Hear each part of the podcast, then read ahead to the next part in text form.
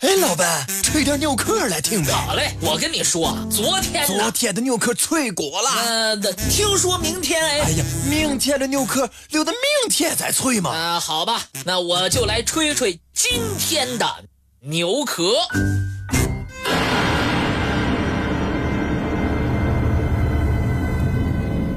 伯顿当国防科技实验室。是英国保密等级最高的研究基地之一，从事生化武器研究已经有一百多年的历史了。外界批评这个实验室未经许可就在服役军人身上从事生化试验，导致了大批人的死亡。以及退伍老兵承受长期的病痛困扰。在第一次世界大战中，毒气首次作为一种进攻型的武器得到了广泛的运用。一九一六年三月，英国在威尔特郡宁静的波顿当村附近开始进行化学武器的研究。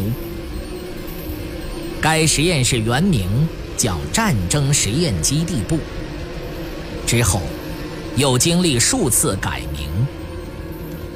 二零零一年改为现名波顿当国防科技实验室。这个实验室隶属于英国国防部。一开始，波顿当国防科技实验室。主要依靠军中志愿者来辅助研究。早期主要的研究项目包括氯气、光气和芥末气。尽管这个实验室早期的研究重点都是这些攻击性的武器，但自二十世纪五十年代之后，这个实验室声称。他所从事的研究只是为了了解化学武器的毒性，从而开发出相应的防御战略。然而，第二次世界大战之后的数十年内，越来越多的法律文件控诉波顿当国防科技实验室的实验项目从事不符合伦理的活动。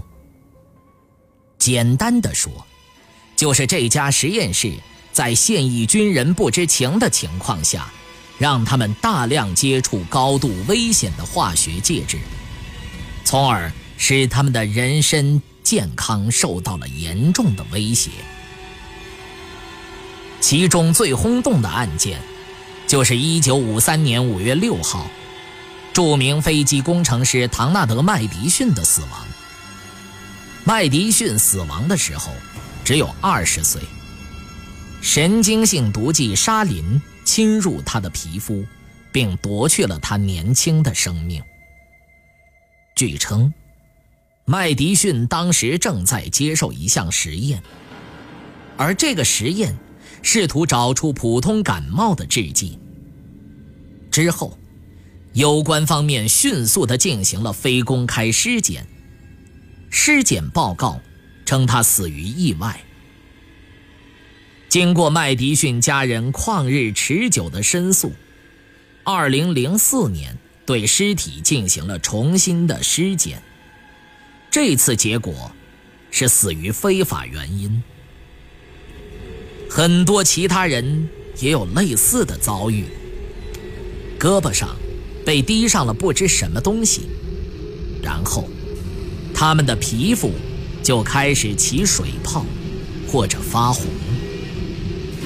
此时再给他们上药膏。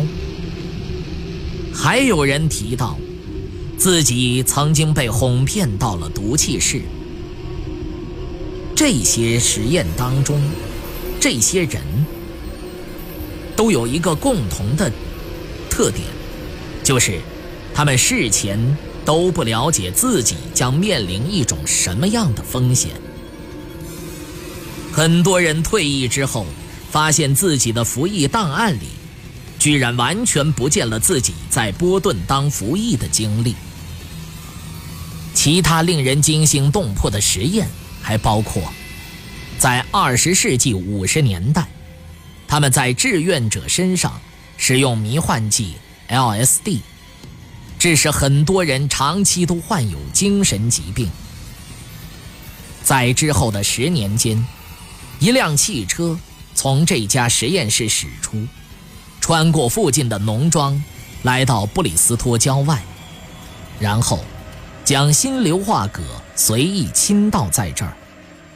这是为了实验观察细菌云的扩散过程。参与这个实验的科学家们都全副武装地穿上了防护衣，戴上了防毒面罩。但当地的居民却不知情，也毫无防备。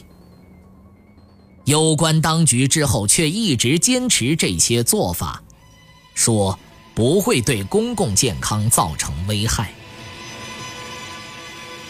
关于波顿党一直利用不知情的人类充当小白鼠做实验的猜测，基本上可以说是很难否认的。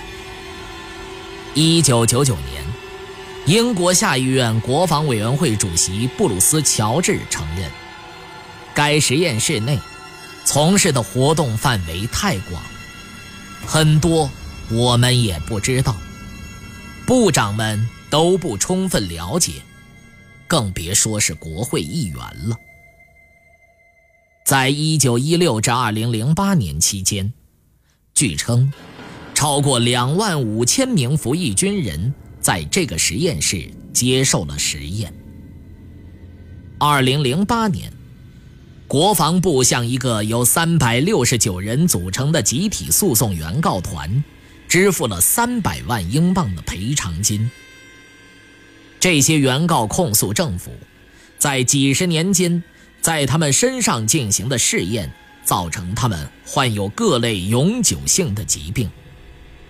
他们的诉讼理由包括让他们接触芥末气、神经毒气和催泪瓦斯。